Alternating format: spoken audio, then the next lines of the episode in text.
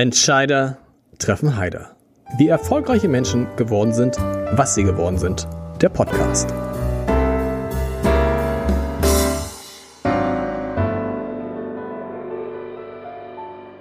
Herzlich willkommen. Mein Name ist Lars Heider und ich dachte bisher immer, dass meine knapp zehn Jahre als Chefredakteur des Hamburger Abendblatts schon eine lange Zeit sind, aber sie sind nichts gegen das Vierteljahrhundert, das Birgit Müller, Chefredakteurin von Hinz und Kunst, war. War, muss man sagen, du bist es noch, liebe Birgit, aber tatsächlich zum Ende des Jahres hörst du auf und da, da muss ich einfach mal ausnahmsweise die Fußballerfrage stellen. Wie, wie fühlt sich das an? Wie ist das? Tja, Lars, das ist eine ja, irre Frage, weil äh, ich wollte das ja unbedingt. Ich wollte unbedingt aufhören. Übrigens sind es 27 Jahre. Vierteljahrhundert klingt so schön. ja, genau, ist ja sogar mehr. Ja, genau. Und ich wollte eigentlich auch Platz machen für Neues. Und trotzdem ist es natürlich so, dass es äh, eine heftige Abschiedsphase ist und ähm, dass mich das sehr bewegt und berührt und jetzt auch noch, äh, weil ich meine Kollegen kaum noch sehe und auch die Verkäufer ja viel, viel seltener sehe als normalerweise. Stimmt, das ist, das leben wir hier auch. Das ist traurig, dass wenn Kollegen jetzt in, in Ruhestand gehen, Jan Hamer zum Beispiel oder Rainer Grünberg, äh, Kollegen, die, die du auch noch kennst, die du auch noch kennst. Mit denen habe ich zum Teil zusammengearbeitet hier beim Die können keine Abschiedsfeier machen. Die können keine Abschiedsfeier machen. Du wirst auch, wirst, wird's eine Abschiedsfeier Nein, geben? Nein, ich glaube nicht. Und das ist was, da bin ich sehr, sehr traurig. Ich hatte schon so eine Vorstellung, wie die sein würde. Bei uns legen nämlich Kollegen auf und ich hatte mir gewöhnt, also eigentlich hätte ich mir so vorgestellt, die fragen dann Verkäufer, was sie sich wünschen als Lied. Und dass es so eine große Veranstaltung ist, wo eben auch die Verkäufer zu Song und zu Wort kommen oh. und ähm, dass man nochmal so ein gemeinsames Event hat. Daran ist natürlich gar nicht, gar zu, nicht denken. zu denken. Wir lassen mal diese Zeit Revue passieren und fang mal ganz von vorne an, ähm, weil du ja auch und deine Geschichte auch was mit dem Abendblatt zu tun hast. Du warst beim Abendblatt, leider haben wir uns nie getroffen. Nie, du bist, wann hast du beim Abendblatt angefangen? 1989? 89 beim Abendblatt Zentrale. Vorher war ich ja in Pinneberg auch gewesen. Ah, das, das wusste ich nicht. Okay, mhm. und bist dann, warst dann beim Abendblatt bis 1993 und hast dich um Hafen unter anderem gekümmert, um Sozialthemen in, in der Lokalredaktion. So ist es. Chefredakteur war damals? Peter Kruse. Peter Kruse. Und dann gibt's doch eigentlich diese alte Regel, zumindest kenne ich die von vielen Kollegen, einmal Abendblatt, immer Abendblatt. Es gibt kaum Kollegen, die so wie du aus freien Stücken das Abendblatt verlassen haben. Das ist ganz, ganz selten. Wie kam das damals bei dir? Ja, das war eine tolle Gelegenheit. Es war so, ich war 37 und hatte so das Gefühl, ich habe schon ganz schön viel erlebt, journalistisch erlebt und hatte aber so das Gefühl, das kann es doch jetzt noch nicht gewesen sein. Und dann hat mich eben Stefan Reimers gefragt, der ja Hinz und Kunst erfunden hat, ähm, ob ich nicht Lust hätte, mal ein paar Tipps zu geben oder so. Und ich wusste aber zu dem Zeitpunkt gar nicht, dass er tatsächlich vorhatte, ein Magazin zu gründen, wo Journalisten mitarbeiten und Obdachlose. Ich dachte, es sei eine pure Obdachlosenzeitung. Und dann war ich mit anderen Journalisten eingeladen und ich habe mich so doll in diese erste Crew verliebt. Das waren Obdachlose, die dann abends wieder auf ihre Platte gegangen sind und das war Ivo Barnek, der ähm, koordinierende äh, Journalist, der sollte also alles koordinieren und es waren ein paar Handvoll Journalisten, die mitarbeiten wollten. Und ich war gleich Feuer und Flamme und Peter Kruse hat mich sehr unterstützt und hat gesagt, ich dürfte das nebenberuflich machen. Das war nebenbei. Nebenbei, erstmal. Erst genau. Mal. Die, wie lange hast du es dann nebenbei gemacht? Nicht lange, äh, weil klar, also zwei Monate oder drei. Okay. Und dann hat Ivo Banek gesagt, äh, er kann das nicht alleine koordinieren. Und ich habe sofort gesagt, ich ich mach mit. Wenn er wollte, hat mir angeboten die Hälfte seiner Stundenzahl auf, auf freier Basis. Okay. Und dann habe ich an demselben Tag noch gekündigt. Weil ich du hast eine, eine Redakteurstelle beim ja. Abendblatt gekündigt für eine freie Mitarbeit. Ja. Und wo wir dachten, wir wussten ja gar nicht, äh, wir wussten ja gar nicht, geht geht das gut ja. oder aber ich hatte so das Gefühl, das ist das Abenteuer, was ich mir noch mal leisten kann, bevor ich 40 bin. Ich dachte, ähm, ja, ich meine, selbst wenn wenn es schief geht, äh, dann bin ich unter 40 und das war für mich so eine Zahl, okay. wo ich so dachte, ach, das schaffe ich schon wieder. Was hat Peter Kruse, der damalige Abendblatt-Chefredakteur, gesagt, als du zu ihm gekommen bist und gesagt, Herr Kruse, ich kündige jetzt, um zu Hinz und Kunst zu gehen? Ähm, ich glaube, er war perplex einerseits und andererseits sagte er mir später, nicht in dem Moment, später, er hat mich ja weiterhin unterstützt, ähm, dass, er, dass das gut zu mir gepasst hätte. Also so überrascht war er dann auch wieder nicht, weil er hatte so das Gefühl, dass wenn ich was mache, mache ich es ganz. Es ist ja wahrscheinlich mit Einkommenseinbußen zunächst verbunden gewesen, ja, ne? Ja, auf jeden Fall. Also das Hat dich merke aber ich nicht- jetzt auch bei der Rente. Okay, ah, stimmt, ja. Aber, ähm, aber es hat mich überhaupt nicht damals interessiert. Also Rente an sowas habe ich damals halt auch gar nicht gedacht.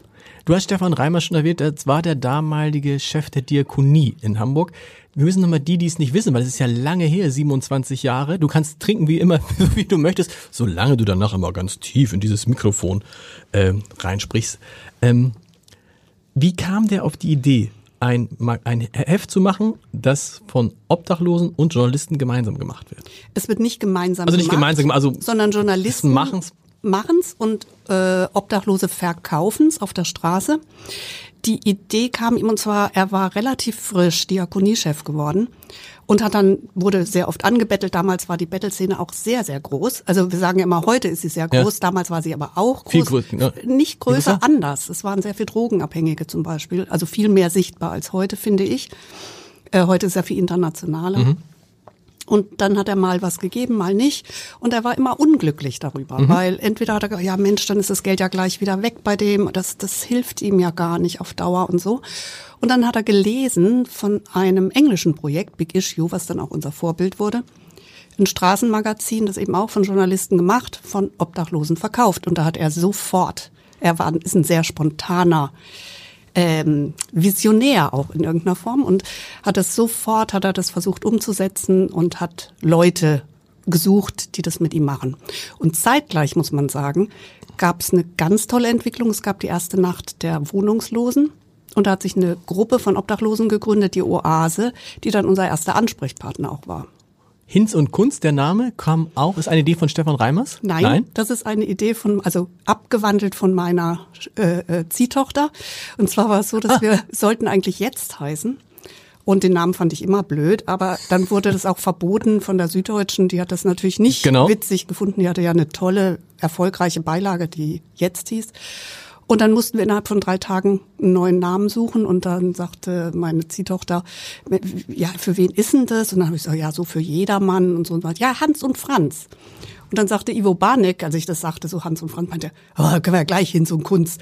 Und dann guckten wir uns an, Give Me Five, Hinz und Kunst haben wir noch draus gemacht, weil äh, für uns klar war, wir wollten auf jeden Fall, das hatten uns die Obdachlosen auch mit auf den Weg gegeben, kein Jammerblatt. Ja. Und wir wollten Hinz und Kunst, eben Kunst als ein Ausdruck von Lebensfreude und Zuversicht und Die Geschichte kannte ich nicht mit der Ziehtochter. ja, Irre. Dann sagt die Hans und Franz, Hinz und Kunst. Ich dachte irgendwie, dass da irgendwie, ja. Aber der Titel ist natürlich äh, bis heute genial. bis heute genial. Bis heute haben uns viele, viele Mails nicht erreicht, weil die Leute nicht die richtige Schreibweise äh, gefunden haben. Oh, Aber ich glaube, also ich bin sehr glücklich mit dem Namen. Und Wie, wie bist du dann Chefredakteurin geworden? Du warst ja freie Mitarbeiterin zunächst. Das ist dann ja, das war dann ja eine steile, ein steiler Aufstieg. Das war ein steiler Aufstieg, weil Ivo Barnek nach zwei Jahren Aufbauarbeit gesagt hat, also er muss sich jetzt neuen Projekten zuwenden.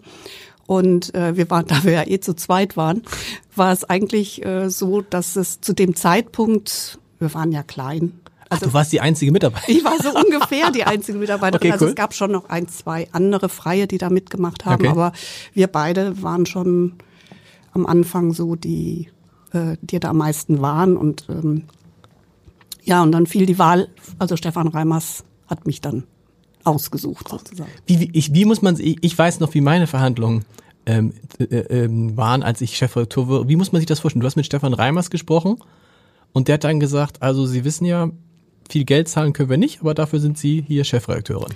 Ja, also ich hatte, äh, Ivo Barnik hatte diese Vorverhandlungen gemacht, die, unsere Stundensätze und es war so, dass wir halt ähm, für 20 Stunden bezahlt wurden dann. Aber diese 20 Stunden waren Tarif. Ah, okay. Also nicht Chefredakteurstarif, gibt's ja nicht, Genau. aber Redakteurstarif. Tarif, okay. Ja. Und das ist dann, aber in der Zwischenzeit hast du, dann bist, Inzwischen- bist du voll, voll beschäftigt. Wir müssen mal sagen, dass wir die Größenordnung mal haben. Wir reden jetzt über eine richtige Redaktion. Wie viele Menschen arbeiten in der Redaktion bei Hinz und Kunst? Wir sind fünf Festangestellte, nicht alle, also die wenigsten äh, Vollzeit. Okay. Und dann haben wir halt noch ein paar Freie. Hat es irgendwann, was sind das für Leute? Für Journalisten? Das sind Journalisten von anderen Medien oder hat es tatsächlich irgendwann auch mal ein Obdachloser als Journalist in die Redaktion geschafft? Das war mein großer, großer Traum. Mein Traum war immer, einen Volontär zu haben aus der Szene. Ja. Und das habe ich in all den Jahren nicht geschafft. Okay. Also ich würde mir ja wünschen, dass das meine Nachfolgerin schafft oder Aber ich habe es nicht geschafft. Und ähm, die insofern sind die Redakteure alle ausge von mir aus, also von mir ausgebildete mhm. Redakteure. Die haben alle äh, Stationen woanders gemacht, auch beim Abendblatt äh, und waren auf der Akademie für Publizistik. Aber sie sind in der Regel bei uns sogar ausgebildet okay. worden. Und viele sind dann eben weggegangen. Wir konnten ja nicht fest anstellen. Die letzten äh, sind allerdings zwei, sind festangestellt, drei sind festangestellt von den ehemals Volontären. Aber die meisten bleiben uns auf eine Art verbunden ja. und sind dann als Freie noch da. Und was noch wichtiger ist, dass sie so Hinz und Kunst wäre nicht Hinz und Kunst ohne die Freien und Festen, die da mitdenken und ihren Grips reingeben. Wir haben uns immer mal wieder neu erfunden, so haben wir das mhm. empfunden. Und äh, das kann eine Person, also das ist nicht auf meinem Mist gewachsen, sondern das ist schon eine tolle Gemeinschaftsleistung. Was unterscheidet den Journalismus? Du bist die Einzige, die es vergleichen kann? Oder auf jeden Fall, du kannst es auf jeden Fall vergleichen, den Journalismus bei Hinz und Kunst von dem Journalismus vom Hamburger Abend. Oh, schon doll. Mhm. Also wir sind, ich würde sagen, wir haben einen hohen Anspruch an Sorgfalt. Nein, nein, nein, nein, Entschuldigung, Entschuldigung, nein, nein, nein, nein, nein, nein, nein, so, nein, deswegen, ja, nein, deswegen. der Satz geht weiter und zwar okay. deswegen, weil wir oft das Maul aufreißen und ja. oft unsere Meinung kundtun und äh, gerade in Sachen Armut und Obdachlosigkeit zu einer Stimme werden wollten und mhm. zum Teil auch sind. sind.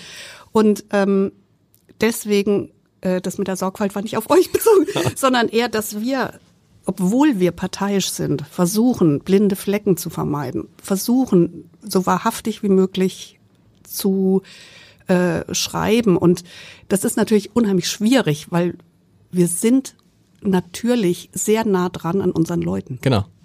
Ja gut, du sagst, das ist der, das ist der Unterschied. Wir versuchen halbwegs unabhängig zu sein, müssen das auch. Ihr, es wäre Quatsch, wenn ihr es, also ihr versucht es, aber es ist klar, ihr seid natürlich parteiisch, ihr, ihr nehmt Partei für Menschen, die ärmer sind, die obdachlos ja. sind.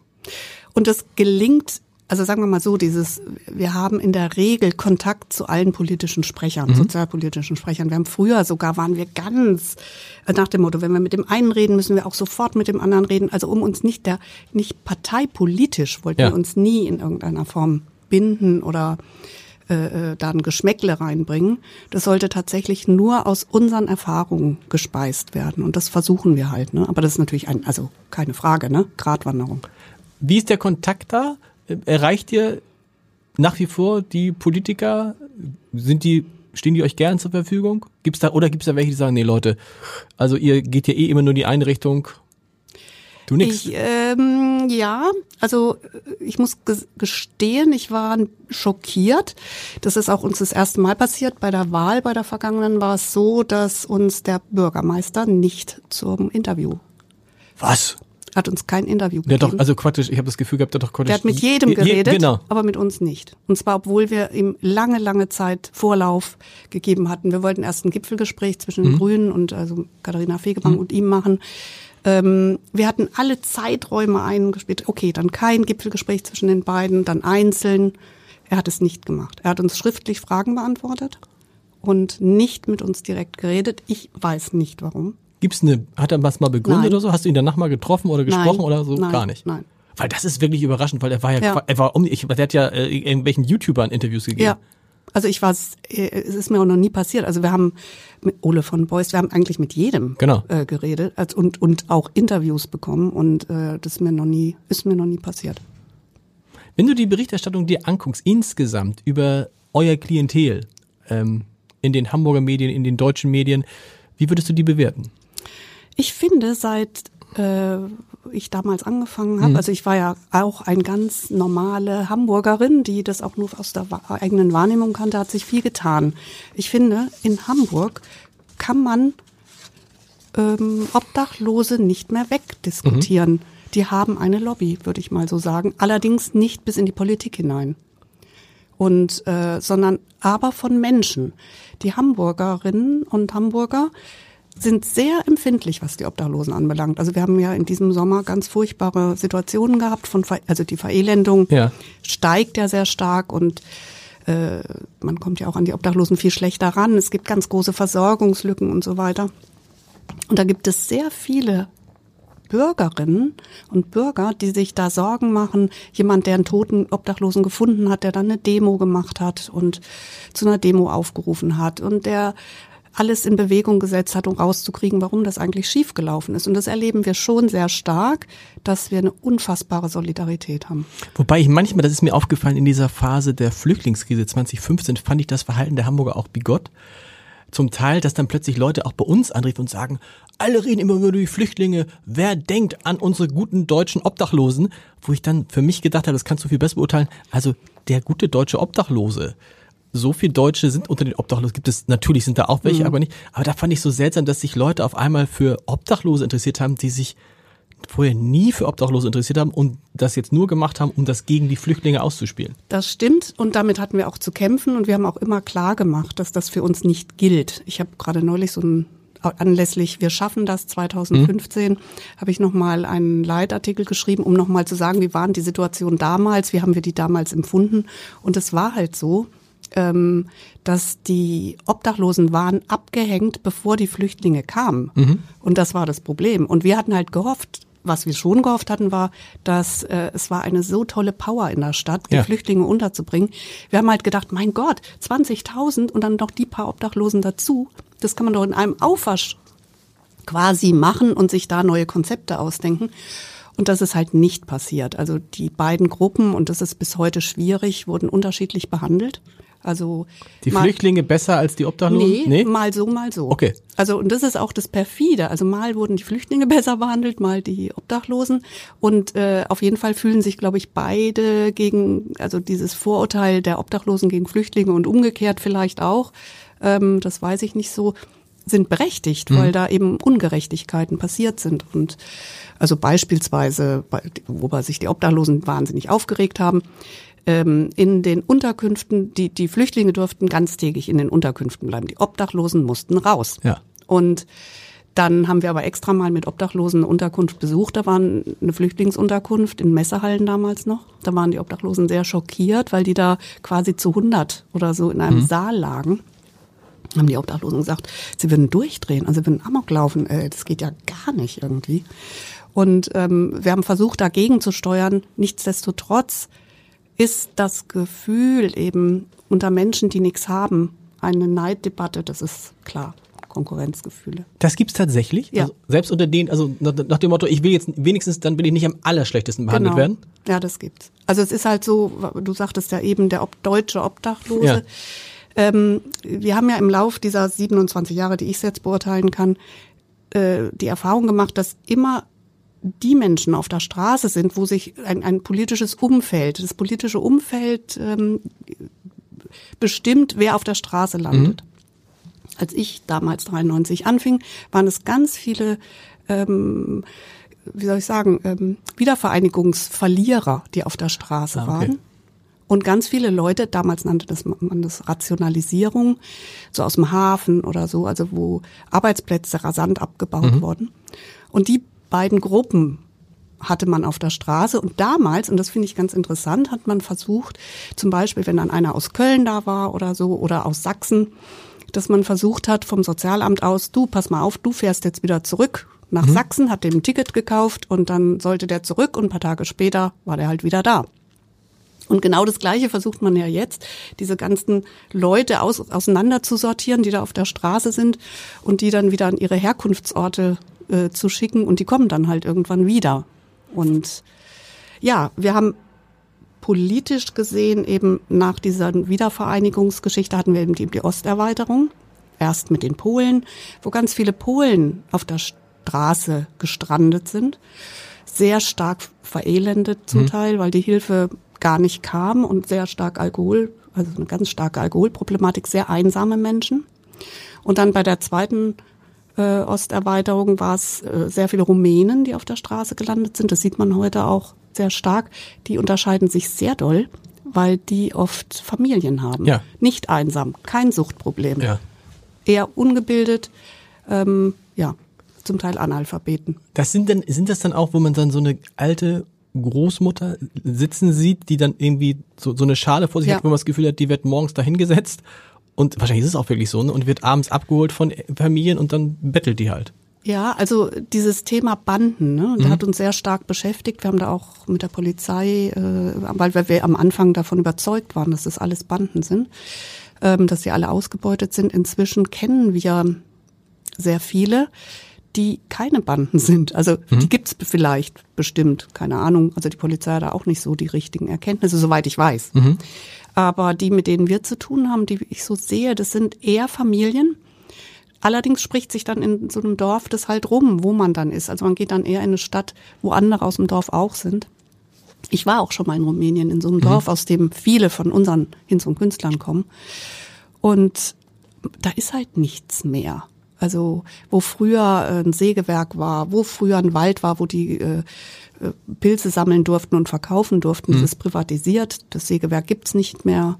Ähm, es gibt da gar keine Arbeitsstelle mehr. Kommen die dann hierher, verdienen hier Geld und gehen wieder ins Dorf dann zurück? Also ist das tatsächlich so, wie man sieht, wie Gastarbeiter letztendlich? Äh, kompliziert. Ja. Also viele, also wir haben ganz viele, die hier richtig leben. Mhm. Die Kinder gehen hier zur Schule. Aber die halten den Kontakt, weil zum Beispiel die Eltern noch dort sind und völlig unversorgt dort sind. Und eine, eine ähm, Verkäuferin hat mir mal gesagt, weißt du, ähm, wir haben die Erfahrung, wenn es irgendwo wirtschaftlich schlecht wird, sind wir die Ersten, die weg sind. Das heißt, wir müssen den Kontakt halten. Mhm. Ah, okay. Weil wenn es hart auf hart kommt, müssen wir zurück. Ich würde aber so gern mein Leben hier weiterleben. Aber ich kann mich nicht drauf verlassen. Also das heißt, wenn Kinder hier zur Schule gehen, dann reden, sind das aber Leute, die nicht obdachlos sind, sondern die hier eine Wohnung haben, Ja. aber eben an der Armutsgrenze leben oder darunter. Absolut. Teilweise auch in Schrottimmobilien. Ja. Und wir haben halt die Erfahrung gemacht, äh, sobald äh, ein rumänischer Verkäufer Ja.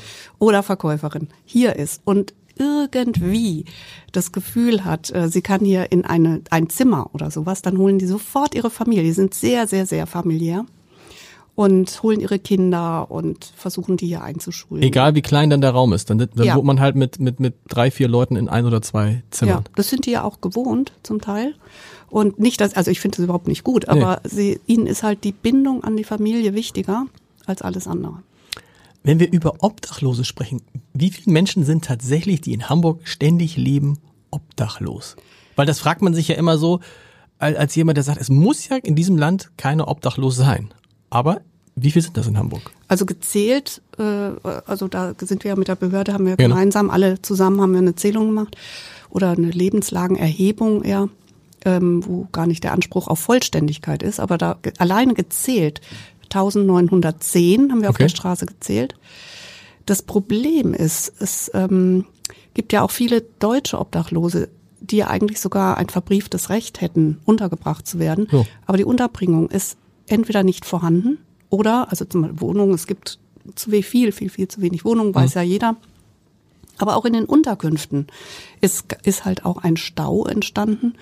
Und auch die Unterkünfte werden oft halt nicht so angenommen, weil die Menschen sich scheuen. Also es gehen ja viele in Unterkünfte, wir haben ja genug Leute in Unterkünften, aber viele scheuen sich halt auch ähm, mit anderen, mit vielen anderen Menschen zusammenzuleben, die auch dieselben Probleme haben wie man selbst. Und das ist halt super anstrengend, in so einer größeren Unterkunft zu leben.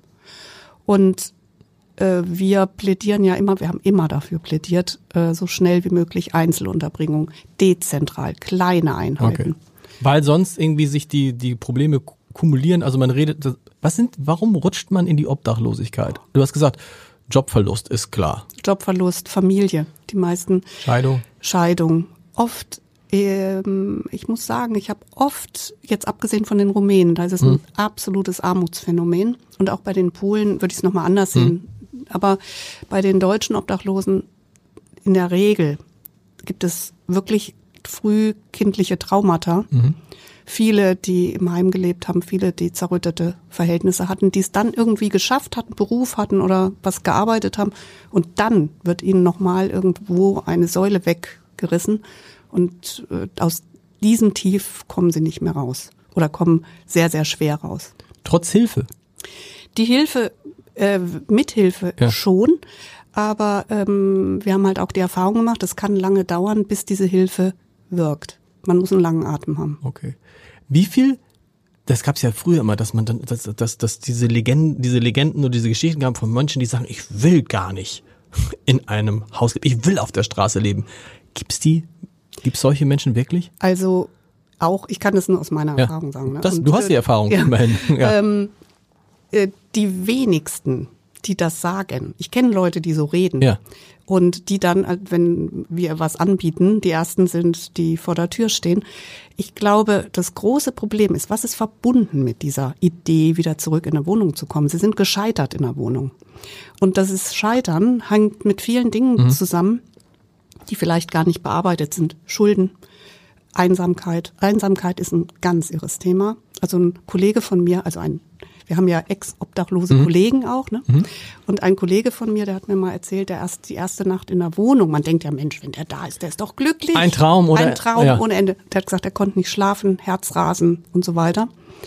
Er hat das Gefühl, er sitzt im Schuhkarton und es wird gerade der Deckel vom Schuhkarton über ihm Okay. drüber gestülpt. Und er hat gedacht, er entsteht diese Einsamkeit nicht durch. Und dieses Alleinsein auf der Straße, du musst alles organisieren. Du hast eine Gruppe oft, ähm, die zusammenhält. Und wenn du kein Geld hast, hat aber der andere Geld. Und ähm, da sich wieder einzufinden, ist auf den erst, also man geht da auch noch mal durch eine Krise, aber hinterher ist es für die Leute beruhigend. Sie kommen wieder zur Ruhe, sie kommen zu sich selbst und mit Hinz und Kunst haben sie ja auch Kontakte und ich glaube, das ist ganz wichtig. Sie haben ihre Kunden, was wahnsinnig wichtig ist. Also, Also Kunden reden wir jetzt über die Käufer von Hinz die und Käufer, Kunst. Genau. das sind ja teilweise wie Freunde Ja. und äh, unglaublich heilsam und stabilisierend für die Menschen. Und so viel Sozialarbeiter kannst du gar nicht einstellen, die du bräuchtest, um Menschen, die niemanden haben und in Not sind, zu stabilisieren. Und das ist halt toll. Du, du hast Gespräche, du hast Kontakt. Und das erleichtert diesen Schritt zurück in die Wohnung, der ein schwerer Schritt ist, aber der eigentlich ein Wunsch von fast allen ist. Reden wir mal über diese Verkäufer und Verkäuferinnen. Wie viel waren das jetzt in 27 Jahren? Äh, knapp 7000. Die sind es immer eine. Wie geht das? Also der fängt an bei euch als Verkäufer und dem ist klar, er darf es nur eine Zeit lang machen? Nein? Nein, er darf es so lange machen und das war für uns ganz, also wir hatten am Anfang, am Anfang war es so, dass wir gesagt haben, also wir, wir haben, wir sind ja, wir haben gestartet mit der Idee, Mhm. in Hamburg gibt's nur 500 Obdachlose, was auch 1993 falsch war. Das war eine Zahl der Behörde, aber Ja. die hat sich ganz schnell als nicht richtig herausgestellt. Wir haben gesagt, 500 Obdachlose, was ist denn das für ein Hilfesystem? Zwei Jahre, dann haben wir die Sind wir durch. Kannst du. Hinz und Kunst wieder dicht machen, Ja, genau. so. Und natürlich war das alles ganz anders. Es waren wesentlich mehr Obdachlose und es gab zu wenig, damals schon zu wenig Wohnungen und zu wenig Begleitung. Mhm. Und ähm, jetzt habe ich deine Frage vergessen. Die Frage war, ähm, wir haben gesagt, wie viel Obdachlose, wie viel, wie viel Verkäuferinnen gab es? Und die Frage war, äh, ist das zeitlich befristet gewesen? Ah, genau. Und wir wollten Sprungbrett sein. Ja. Also wir wollten, äh, derjenige oder diejenige sollte zack in eine Wohnung, zack einen neuen Job und dann ab von Hinz und Kunst weg. Genau. Sprungbrett Und dann der nächste. Durch, und dann der nächste. Das hat sich gar nicht bewahrheitet, weil die Menschen eben lange, lange äh, Traumata mit sich herumschleppen und dieses und Hinz und Kunst und auch die ihre Kunden und Kundinnen als ähm, Familie begriffen haben, fast so einen Heimatbegriff. Okay. Und wir haben dann irgendwann gemerkt, okay, so geht's nicht. Also wir die haben, wollten einfach bleiben. die wollten bleiben. genau. Die haben dann die Wohnung nicht an. Also wenn wir Ja. dann mal eine Wohnung an Land hatten, dann haben die gesagt, oh nee, nö. Weil sie muss ich wussten, ja wenn ich die, wenn ich die Genau. Wohnung kriege, kann ich nicht mehr für Hinz und Kunst Genau. arbeiten. Genau. Verrückt. Genau. Ja. Und das haben wir dann abgeschafft und wir äh, merken aber, wir haben, wir haben ja aktiv haben wir 530 Verkäufer, Mhm. würde ich mal sagen, und Verkäuferinnen. Äh, du siehst an der Zahl knapp 7000, ähm, dass die meisten weggegangen sind.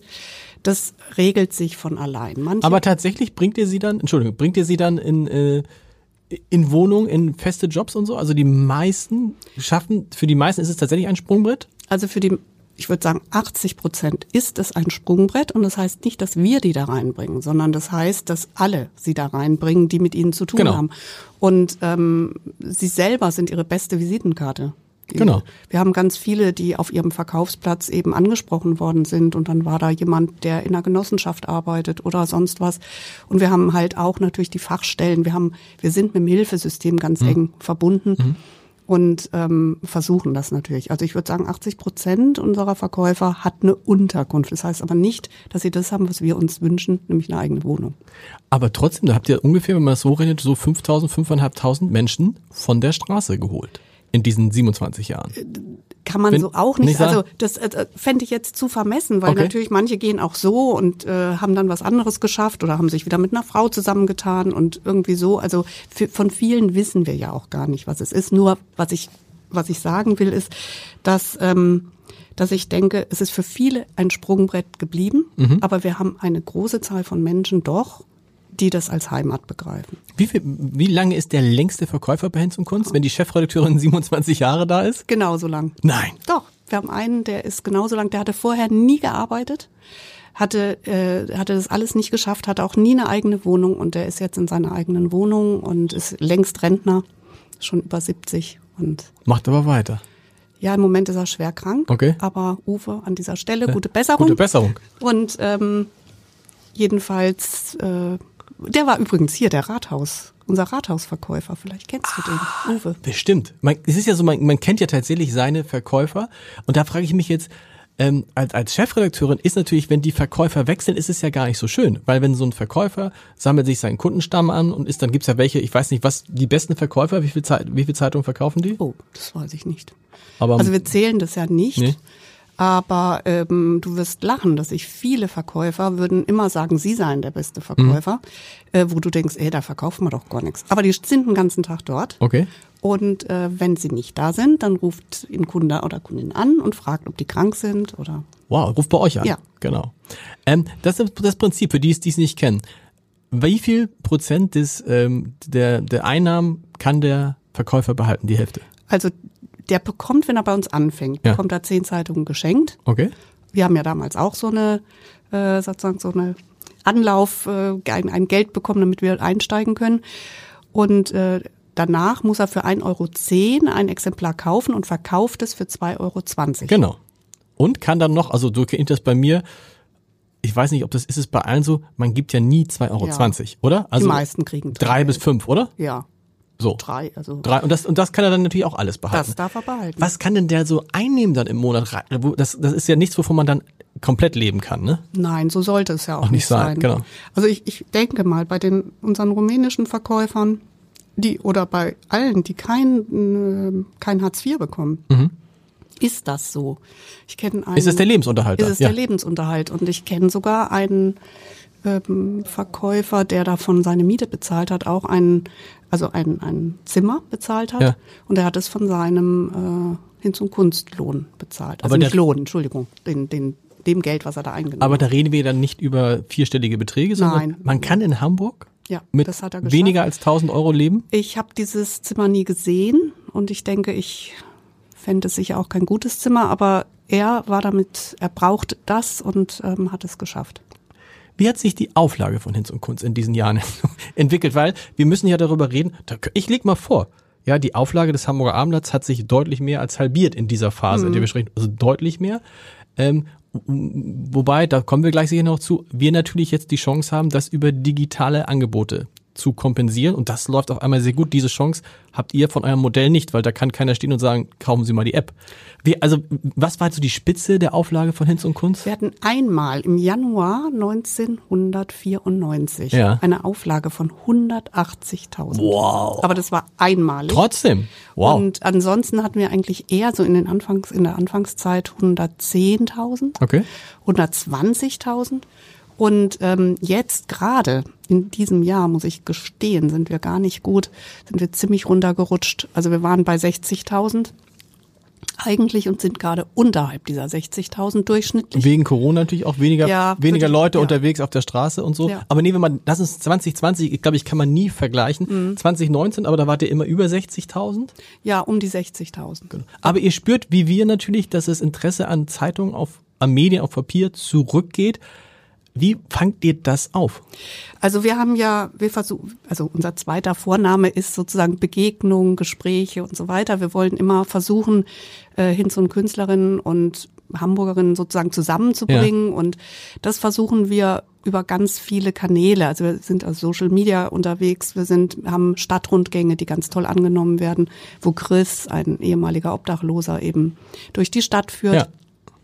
Und das wird alles toll angenommen, aber das kommt ja nicht beim Verkäufer direkt an. Genau.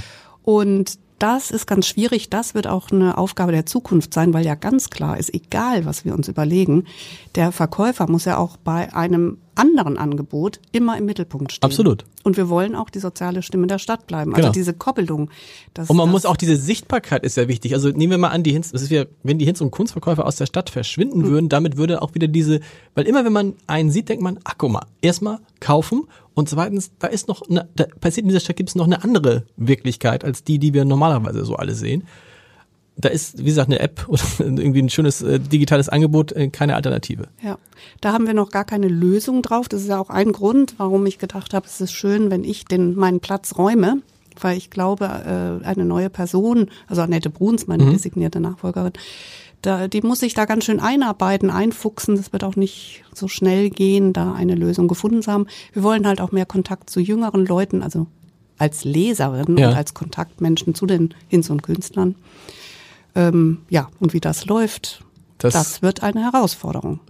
Wie viel, äh, wenn ihr, wenn ihr so guckt, um, um eure Kosten zu decken, wie viel machen da eigentlich überhaupt der Verkauf der Zeitung aus? Und dann gibt es sicherlich noch den großen Bereich Spenden. Genau. Die Spenden haben leider in den letzten Jahren sind die viel größer geworden. Also die Zeitung trägt sich vollumfänglich selbst. Das Ja. war immer der Anspruch, tut sie auch. Aber ähm, der Spendenanteil ist halt sehr viel größer geworden, ähm, 60 Prozent. Und ähm, wir haben 38 Mitarbeiterinnen und davon sind aber 22 festangestellte ehemalige Verkäuferinnen. Okay. Also das ist, das sind auch alles ehemalige Ja. Obdachlose, genau. Ehemalige also ich hab, genau. Obdachlose. mhm. Und darauf sind wir auch sehr stolz. Es ist ja auch so die DNA von Hinz und Kunst, Ja. dass wir sozusagen Obdachlose und nicht Obdachlose arbeiten zusammen. So dieses ähm, Ideal halt haben. Und ähm, ja, und die Anforderungen, aber zum Beispiel auch an die Sozialarbeit. Wir hatten früher einen Sozialarbeiter, inzwischen haben wir vier. Mhm. Das wird natürlich nicht aus dem Zeitungsbudget bezahlt, sondern das wird eben aus einem Spendenbudget bezahlt. Also aus der Tranche wird halt auch immer größer. Und ähm, das, der Bedarf, äh, die, die, die, Problem, die Probleme werden vielschichtiger. Klar. Äh, Die Durchlässigkeit ist ähm, nicht so groß. Und insofern haben wir ein ganz schön was zu wuppen. Genau. Die Marke Hinz und Kunst ist natürlich, wenn man so will, eine, auf, aus der man noch viel machen kann. Nur das ist irgendwie anders als bei der Marke Hamburger Abendblatt, wo wir irgendwie alle möglichen Sachen können. Es muss halt auch, es muss auch zum Hamburger Abendblatt passen. Der, der, der Bereich ist aber größer als das, was zu Hinz und Kunst passt, ne? Ja. Also ich glaube, was bei uns schön ist, aber was natürlich jetzt in Corona-Zeiten nicht geht, ist, wir haben ganz viel Begegnungen geschaffen Ja. Und auch so Kunstprojekte gemacht und eben Hinz und Kunst, beziehungsweise Kunst und Kult unter dem Motto mit Z, Kunst und Kult, ähm, Projekte gemacht, wo Obdachlose noch mehr von ihrer Wirklichkeit zeigen können, den Hamburgerinnen. Wir haben so einen nächtlichen Stadtrundgang gemacht, wo die Platten von Obdachlosen blau mit Michael Batz, dem Lichtkünstler und überhaupt Künstler, blau beleuchtete Betten. Platten nennen wir das ja auf der Straße. Und dann standen die Hinz und Künstler da auf ihrer Platte mit einer, und wir kamen vorbei mit einer kleinen Besuchergruppe und dann haben die aus ihrem Leben erzählt. Und das war so toll und solche Begegnungen sind halt so wichtig. Klar. Wir waren im Museum äh, für Arbeit ähm, mit einer Ausstellung und auch mit Veranstaltungen. Wir versuchen halt immer den Kontakt herzustellen. Und da merken wir, das verändert auch wirklich was in den Köpfen der Menschen, weil sonst sieht man immer nur das, was das Negative ist. Ja. Die Verelendung auf der Straße, auf die wollen wir politisch aufmerksam machen, aber wir wollen immer den Blick ja frei halten für den Mensch hinter seiner Uniform der Obdachlosigkeit. Ne? Ich habe gerade überlegt, ob man, aber das ist ja Quatsch, man könnte wahrscheinlich nicht, könnte man auch mal anbieten, dass man unter so eine Hinz- und Kunstaktion, dass Leute mal eine Nacht auf der Straße, habt ihr das schon gemacht? Du lachst. Äh, ja, wir haben das schon mal, also wir sind da sehr zwiespältig. Ja, weil das ist so ein bisschen, Äh, genau. Weil, ja, weil es hat auch schnell sowas Voyeuristisches und so, genau. Wir sind da zwiespältig, aber ich würde das nie ausschließen, weil im einen Jahr denkt man so und im anderen denkt man so. Man bleibt in einem Dilemma, dass man es letztendlich, auch ich, natürlich nicht nachvollziehen kann, was ein Mensch durchmacht, der Genau. auf der Straße lebt. Was, was können die Hamburgerinnen und Hamburger im besten Fall tun, um Hinz und Kunst zu unterstützen? Die Zeitung kaufen? die Zeitung kaufen. Äh, die Hamburgerinnen haben übrigens ganz viel getan. Die haben ja ähm, uns im Sommer äh, den Corona-Topf gefüllt. Wir haben, als wir dicht hatten, haben wir null Einnahmen gehabt für Hinz und Kunst, aber wir, aber durch den Corona-Topf für die Verkäufer haben die Hamburgerinnen äh, sozusagen uns ermöglicht, dass wir viermal Geld auszahlen konnten an die Hinz und Künstler. Warum habt ihr nicht verkauft? Ihr hättet doch verkaufen Genau. dürfen. Wir hätten gedurft, aber wir haben uns in erster Linie, ähm, wir wussten nicht, wie wir die Verkäuferinnen schützen sollen. Genau. Und jetzt haben wir ja, also wir haben den Sommer genutzt, um umzubauen intern, haben die Räume umgebaut, haben äh, draußen jetzt so ein kleines Zelt meistens, äh, wo die Leute sein Achso, wo die können. dann, wo die, wo die dann sein können, die Zeitung also abholen und so, Zelt genau. Ist übertrieben, Wegen, ne? äh, aber okay. äh, so eine Überdachung, wo man mal einen Kaffee trinken kann oder so. Und um einfach mehr Kontakt wieder zu haben, äh, weil wir können uns nicht vorstellen, also wir sind natürlich in einem wahnsinnigen Dilemma, aber wir wollen nicht nochmal dicht machen, Mhm. weil ähm, wir den Kontakt nicht mehr verlieren wollen. Homeoffice bei euch, das klingt, Ja. gleich, das klingt gleich ganz komisch irgendwie. Sehr ja, genau. merkwürdig. Ja. Also wir sind als Redaktion und also sagen wir so, ein paar Kollegen sind im tatsächlich in Kurzarbeit. Ähm, also wir haben ja ein Projekt am Flughafen, das, äh, wo, wo Flaschen gesammelt Mhm. werden und gesortiert werden, Leergutbeauftragte, die sind in Kurzarbeit. Aber wir haben die Redaktion tatsächlich auch zum Teil in Homeoffice, also wir wechseln uns ab in der Redaktion. Und natürlich ist es so, dass der Kontakt nicht so eng ist wie sonst. Ich habe ja ganz viele Telefonnummern von Hinz und Künstlern, aber meine Ebene mit den Verkäufern ist ja nicht, dass ich die Klar. anrufe, sondern dass man sich trifft, dass man spürt, wie es dem geht. Und man hat auch nicht immer das gute, tiefgehende Gespräch, sondern man spürt es einfach. Genau. Und ähm, das fehlt mir sehr. Haben die alle Handys? Ja, Ja. Nein, nicht Nee, alle, nee, aber okay. wir versuchen das- sehr stark, das zu unterstützen. Das heißt, ihr finanziert die dann im Zweifel auch oder besorgt die? Ja, wir haben ganz viele Spenden, also so von, dass wir Handys geschenkt kriegen. Achso, das heißt, das ist doch nur, das ist ein guter Hinweis. Ja. Wenn man ein altes Handy hat Ja. und sagt, bevor man das jetzt wegschmeißt, was Ja. ja viele Leute tun, was ich immer ganz komisch finde, lieber bei euch abgeben. Sehr gern. Sehr gern. Du hast etwas äh, geschafft, was ich nie schaffen werde, was ich ganz toll finde. Du hast das Bundesverdienstkreuz bekommen, 2016. Es war dir, du guckst jetzt auch schon wieder so, fast unangenehm. Warum? Ich war erst, also A, ist es so ein Schrieb, den man da kriegt, wo ich dachte, jemand macht sich über mich lustig. Vom also, Bundespräsidenten? Äh, ich glaube, es kam aus Hamburg. Stimmt, äh, der Bundespräsident, genau, Der, hm, genau, Ja, genau. genau. Aber der Schrieb kam aus Hamburg, es war völliger, wie so ein Fresszettel mehr oder weniger. und ich dachte, das ist ein totaler Witz und ich konnte es mir auch gar nicht vorstellen, weil ich ja, ich werde ja für meine, also ich brenne für meine Arbeit, Genau. aber ich werde auch dafür bezahlt. Ja. Und ich dachte immer, dass das dann schließt, das schließt sich aus und zwar mir peinlich, weil ich dachte, das ist ja nicht mein Verdienst, sondern ich bin ja nur ein Gesicht von Hinz und Kunst. Ja. Und ähm, ich habe es dann doch angenommen, weil ich dachte dann auch immer ein Hamburger. Ich bin ja gar keine Hamburgerin. Ich Wo komme aus kommst du her? Süddeutschland, aus Karlsruhe. Okay. Aber ich will ja immer Hamburgerin sein. Bist du, gedacht, glaube ich, jetzt auch, ehrlich äh, gesagt, ja. Ein, eine Hamburgerin nimmt, nimmt keinen Orden an oder so. Ja. Und dann habe ich das aber doch gemacht und habe den Verkäufern gesagt, dass das unser Orden ist. Ja. Und es Und- hilft ja auch, hat ja auch Hinz und Kunst geholfen. Es ist ein Das- Bundesverdienstkreuz ja. für Hinz und Kunst gewesen. Genau. Und das war ganz schön. Die Verkäufer sprechen mich heute noch darauf an. Und ähm, einer, als er 50 wurde, hat mich dann gefragt, ob ich es ihm leihen würde, weil das sei ja auch sein Bundesverdienstkreuz. Und dann habe ich gesagt, ja, ich glaube, das darf ich so nicht. Aber dann haben wir einen eigenen Orden gemacht und den hat er dann mitgenommen. Und ähm, dann haben wir sozusagen nochmal Leute ausgezeichnet, sozusagen, äh, für ihre Verdienste Ja. weil es gibt so viele, die ihre Verdienste haben. Zum Beispiel jemand, der drogenabhängig ist und es irgendwann schafft, runterzudosieren. Oder äh, jemand, der ähm, Schuld, äh, der spielsüchtig war und versucht dagegen anzugehen, selbst wenn er manchmal Rückfälle hat. Das sind irre, irre Dinger, die habe ich so ja nie, ich habe ja nie solche Hürden überwinden müssen.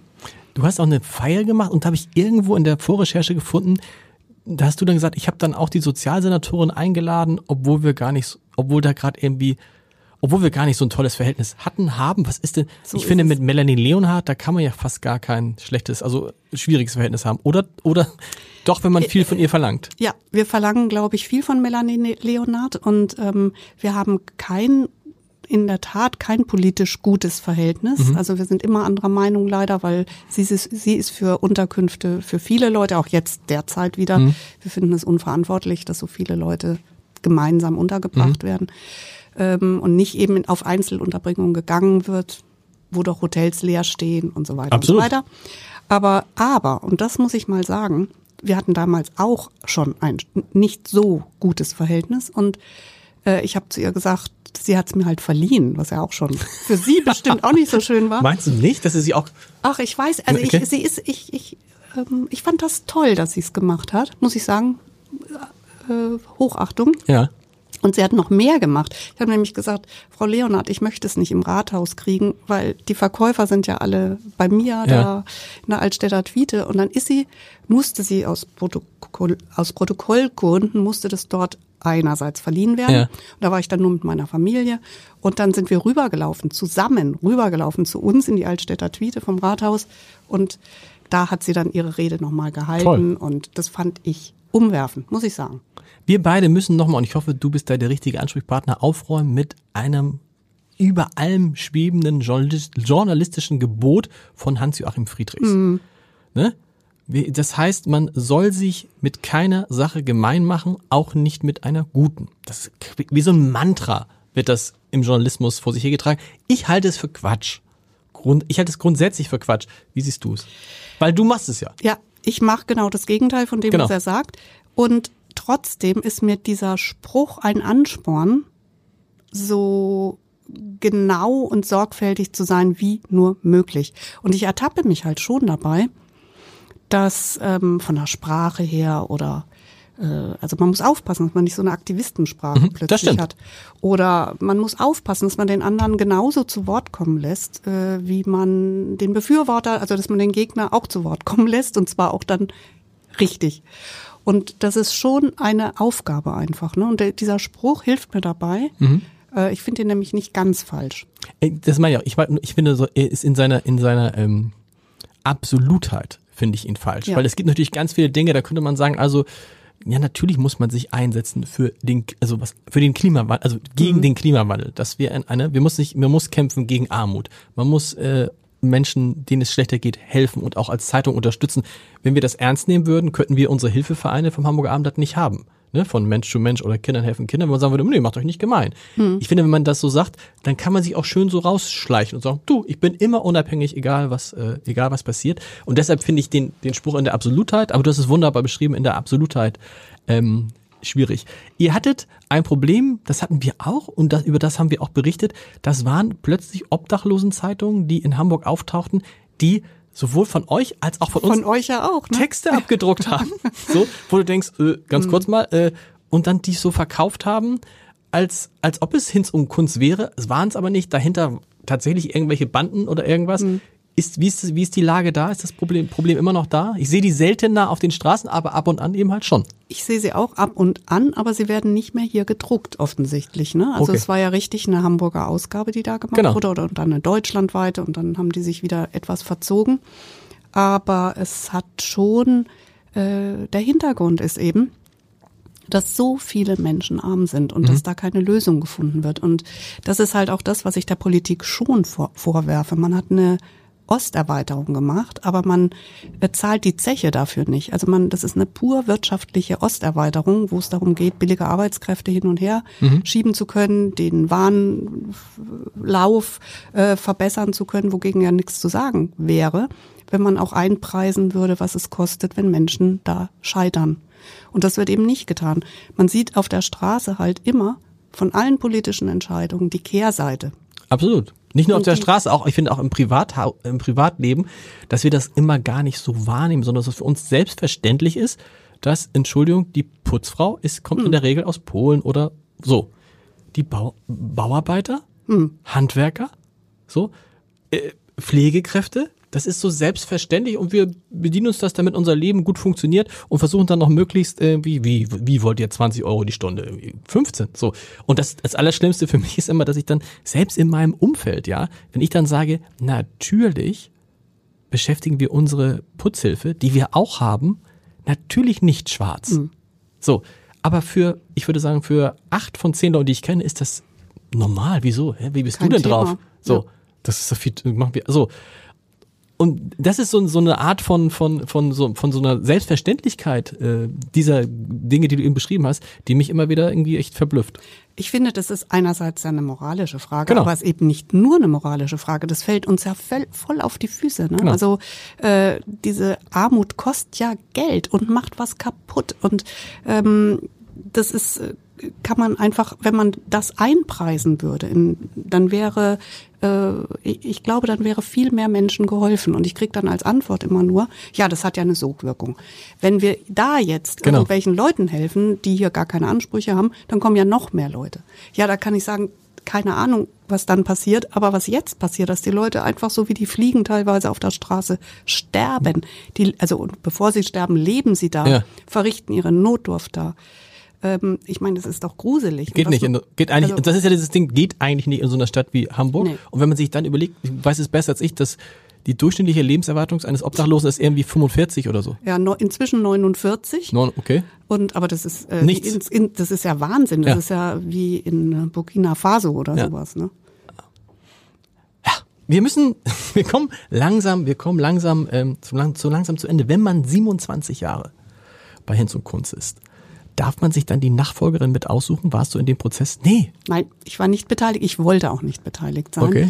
weil ich glaube, ich bin zu identifiziert und ähm, ich möchte ja gar nicht, dass die Nachfolgerin so eine Art Abbild von mir ist oder dann genau das habe ich mir aber so vorgestellt und von daher war ich ganz froh. Aber äh, ich durfte die Bewerbung sehen und auf jeden Fall war es so, dass ich sie auch ausgesucht, mit ausgesucht. Sie war in meinem, auch in meinem engeren Gab es viele Bewerbungen? Ja. 106. 100. Hochka also Boah, die hochkarätig. Viele, viele hochkarätige Leute. Also unfassbar. Also Namen, die, die du natürlich jetzt hier nicht nennen wirst, aber Nein. wenn du sie nennen würdest, würde, ich, würde man sie kennen, Ja. ohne zu erklären. Von großen Medien, von kleinen Medien, von allem dabei. Von Ja. allem dabei. Und also wirklich tolle Leute, Investigativjournalisten, die Preise gewonnen hatten, die alle Die auch alle, Preise der die auch alle wissen, ich werde da wahrscheinlich nicht so viel Ja. verdienen wie vorher, aber egal. Das ist ja dieses Gefühl, wenn man, ich finde, Journalismus ist ja an sich immer eine sinnvolle Beschäftigung, aber bei, bei dir ist es doppelt sinnvoll, dreifach sinnvoll. Ja, ich glaube auch. Also äh, ich, ich kann mir gar nicht vorstellen, einen, einen, einen tolleren, einen anderen Job gemacht zu haben. Ich bin so glücklich, dass mir das widerfahren ist. Und ähm, weil du kannst selbst gestalten. Ja.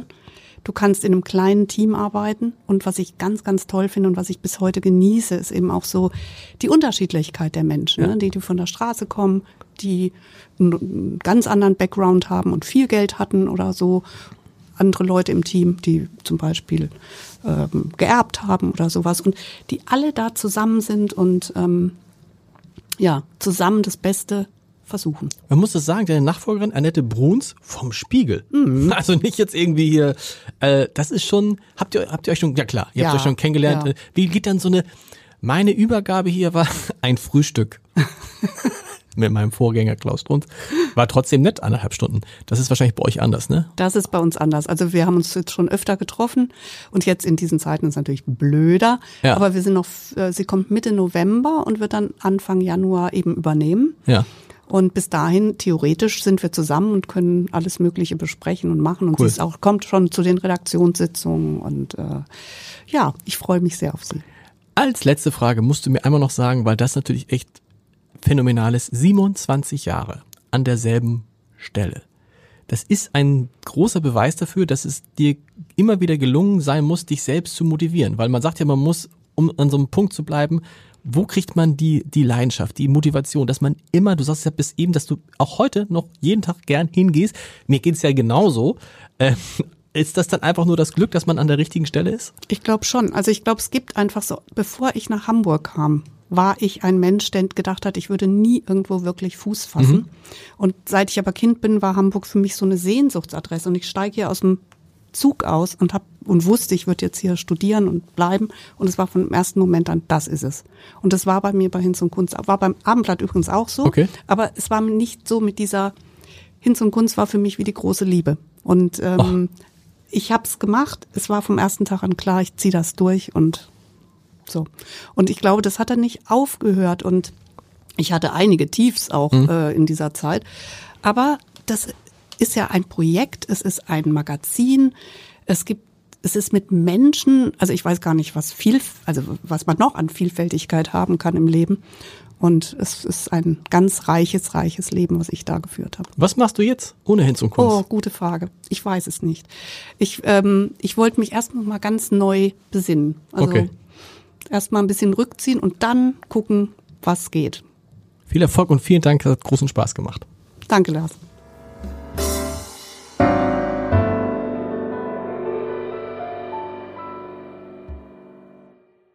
Weitere Podcasts vom Hamburger Abendblatt finden Sie auf abendblatt.de slash podcast.